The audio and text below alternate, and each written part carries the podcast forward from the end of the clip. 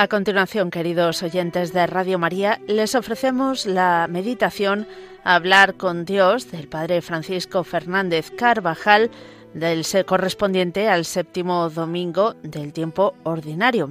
Hoy reflexionamos sobre la magnanimidad.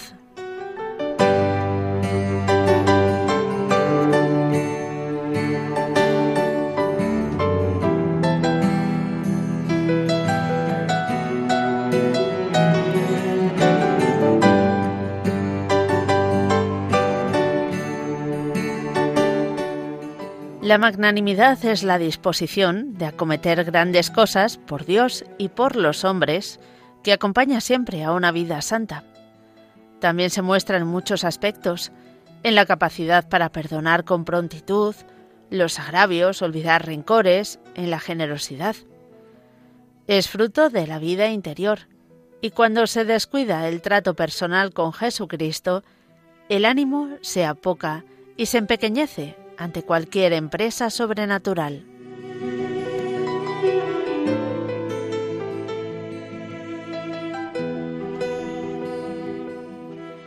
La primera lectura de la misa nos muestra a David huyendo del rey Saúl por las tierras desérticas de Zif. Una noche en la que el rey descansa en medio de sus hombres, David se acercó al campamento con su más fiel amigo, Abisaí. Vieron a Saúl durmiendo, echado en medio del círculo de carros, la lanza hincada en tierra junto a la cabecera. Abner y la tropa dormían echados alrededor. Abisaí dijo a David, Dios te pone al enemigo en la mano. Voy a clavarlo en la tierra de un solo golpe. No hará falta repetirlo. La muerte del rey era sin duda el camino corto para liberarse de una vez de todos los peligros y para llegar al trono. Pero David escogió por segunda vez la senda más larga y prefirió perdonar la vida a Saúl. David se nos muestra en esta y en otras muchas ocasiones como un hombre de alma grande y con este espíritu supo ganarse primero la admiración y luego la amistad de su más encarnizado enemigo y del pueblo. Sobre todo, se ganó la amistad de Dios.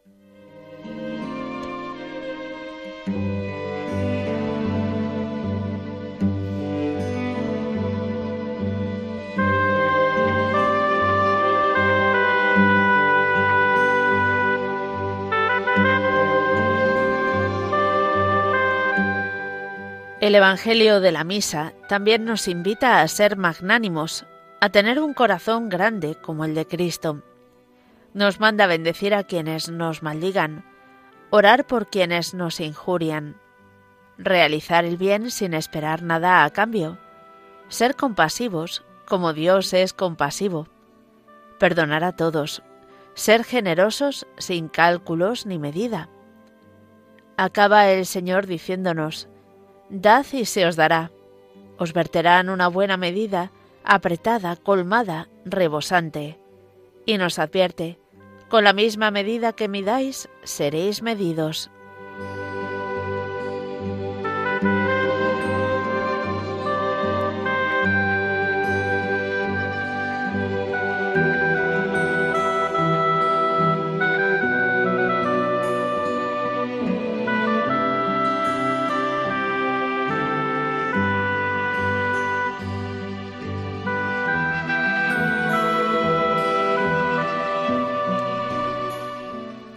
La virtud de la magnanimidad, muy relacionada con la fortaleza, consiste en la disposición del ánimo hacia las cosas grandes, y la llama Santo Tomás ornato de todas las virtudes. Esta disposición de acometer grandes cosas por Dios y por los demás acompaña siempre una vida santa. El empeño serio de luchar por la santidad es ya una primera manifestación de magnanimidad. El magnánimo se plantea ideales altos y no se amilana ante los obstáculos, ni las críticas, ni los desprecios, cuando hay que sobrellevarlos por una causa elevada. De ninguna forma se deja intimidar por los respetos humanos, ni por un ambiente adverso, y tiene en muy poco las murmuraciones. Le importa mucho más la verdad que las opiniones, con frecuencia falsas y parciales.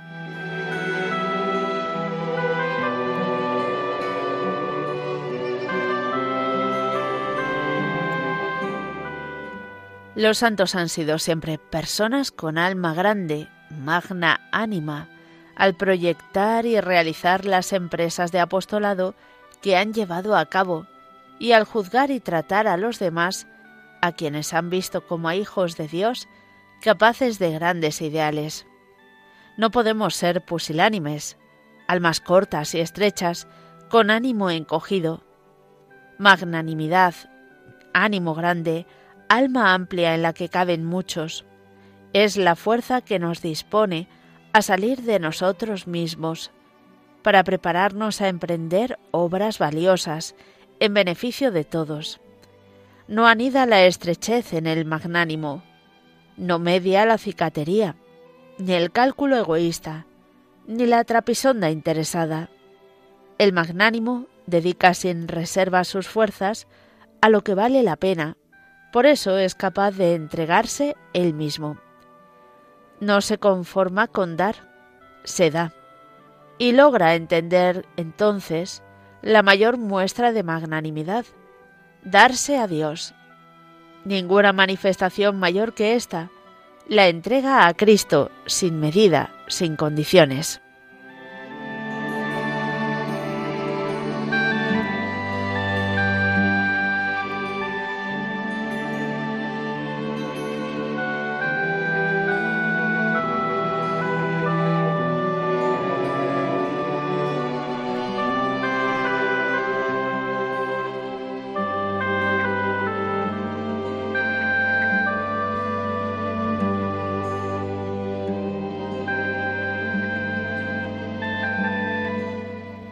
La grandeza de alma se muestra también en la disposición para perdonar lo mucho y lo poco de las personas cercanas a nuestra vida y de las lejanas. No es propio del cristiano ir por el mundo con una lista de agravios en su corazón, con rencores y recuerdos que empequeñecen el ánimo y lo incapacitan para los ideales humanos y divinos a los que el Señor nos llama. De la misma manera que Dios está siempre dispuesto a perdonarlo todo de todos, nuestra capacidad para perdonar no puede tener límites, ni en el número de veces, ni por la magnitud de la ofensa, ni por las personas de quienes proviene la supuesta injuria. Nada nos asemeja tanto a Dios como estar siempre dispuestos al perdón. En la cruz, Jesús cumplía lo que había enseñado. Padre, perdónales, ruega. Y enseguida la disculpa, porque no saben lo que hacen. Son palabras que muestran la grandeza del alma de su humanidad santísima. Y en el Evangelio de la Misa de hoy leemos, Amad a vuestros enemigos, orad por los que os calumnian. Esta grandeza de alma la pidió siempre Jesús a los suyos. El primer mártir, San Esteban, morirá pidiendo perdón para quienes le matan. ¿No vamos a saber nosotros perdonar las pequeñeces de cada día? Y si alguna vez llega la difamación, la calumnia, ¿no vamos a saber aprovechar la ocasión de ofrecer algo de más valor? Mejor todavía, si ni siquiera llegamos a tener que perdonar, porque imitando a los santos, no nos sentimos ofendidos.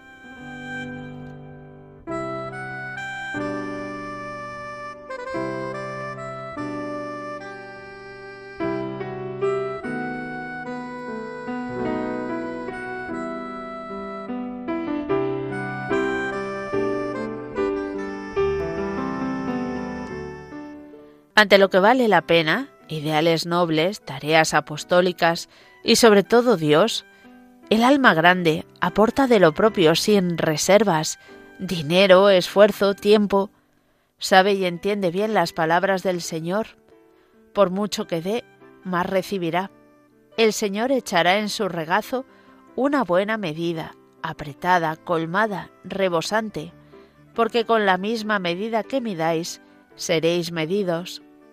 Debemos preguntarnos si damos de lo propio con generosidad, más aún, si nos damos, es decir, si seguimos con paso pronto y fuerte el camino, la vocación concreta que el Señor nos pide a cada uno.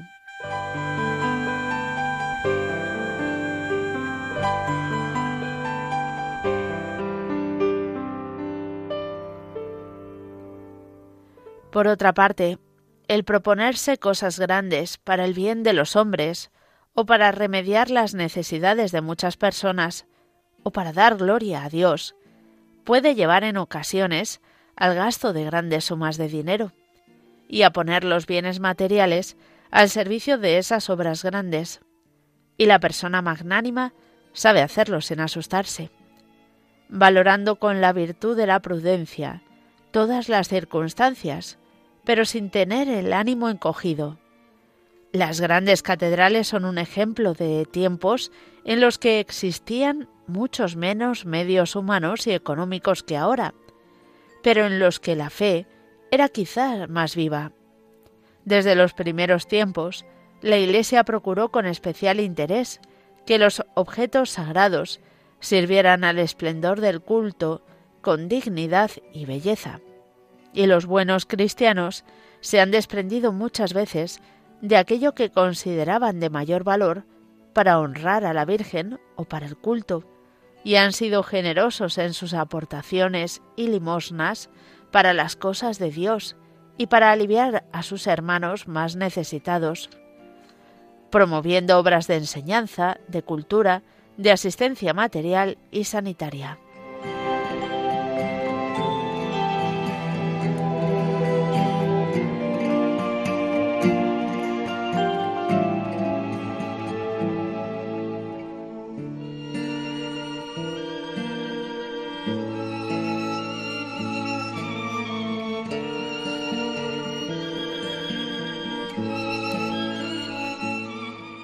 Y en una sociedad que no frena sus gastos superfluos e innecesarios, con frecuencia vemos cómo muchas obras de apostolado y quienes a ellas han dedicado su vida entera, no raramente se ven sujetos a privaciones y a continuos replanteamientos de esas labores por falta de medios. La grandeza de alma que el Señor pide a los suyos nos llevará no solo a ser muy generosos con nuestro tiempo y con nuestros medios económicos, sino también a que otros, según su disponibilidad, se sientan movidos a cooperar en bien de sus hermanos los hombres. La generosidad siempre acerca a Dios. Por eso, en incontables ocasiones, será este el mejor bien que podemos hacer a nuestros amigos, fomentar su generosidad. Esta virtud ensancha el corazón y lo hace más joven, con más capacidad de amar.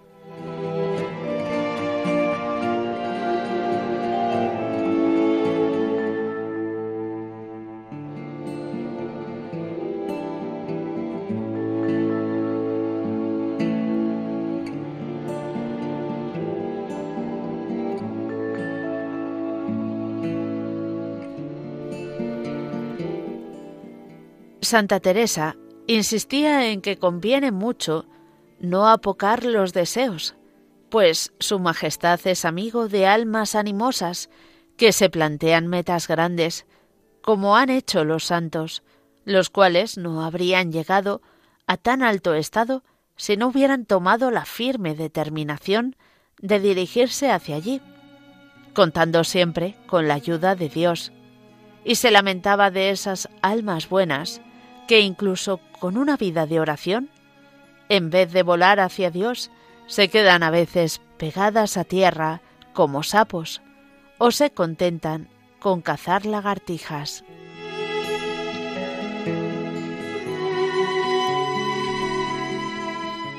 No dejéis que se os encoja el alma y el ánimo, que se podrán perder muchos bienes. No dejéis arrinconar vuestra alma, que en lugar de procurar santidad, sacará otras muchas más imperfecciones. La pusilanimidad, que impide el progreso en el trato con Dios, consiste en la incapacidad voluntaria para concebir o desear cosas grandes, y queda plasmada en el espíritu raquítico y ramplón. También se manifiesta en una visión pobre de los demás y de lo que pueden llegar a ser con el auxilio divino, aunque hayan sido grandes pecadores.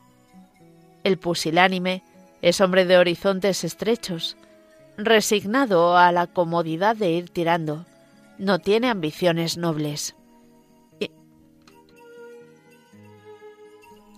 y mientras no supere este defecto, nunca se atreverá a comprometerse con Dios en un plan de vida, o en sacar adelante unas tareas apostólicas, o en una entrega. Todo le resulta demasiado grande, porque él está encogido.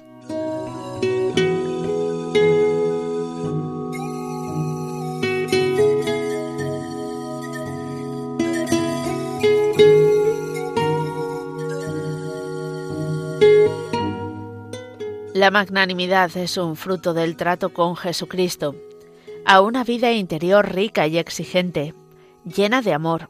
Acompaña siempre una disposición de acometer grandes empresas, en el propio ámbito, por Dios.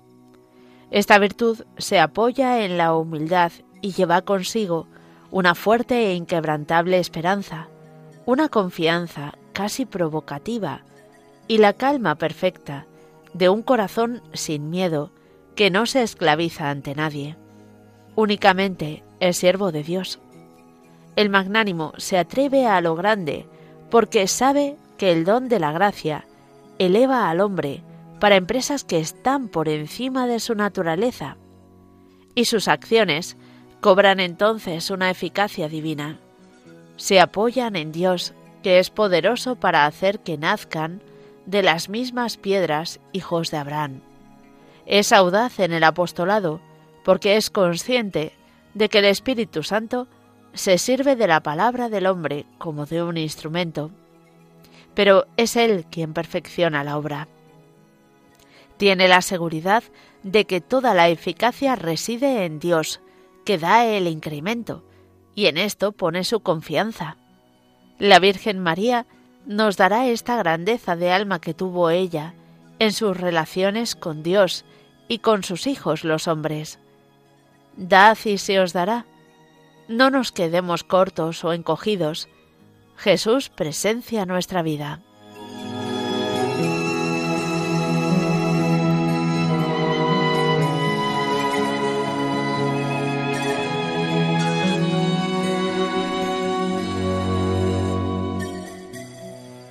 Hasta aquí, queridos oyentes de Radio María, la meditación Hablar con Dios del Padre Francisco Fernández Carvajal, correspondiente hoy al séptimo domingo del tiempo ordinario. Hemos reflexionado sobre la magnanimidad.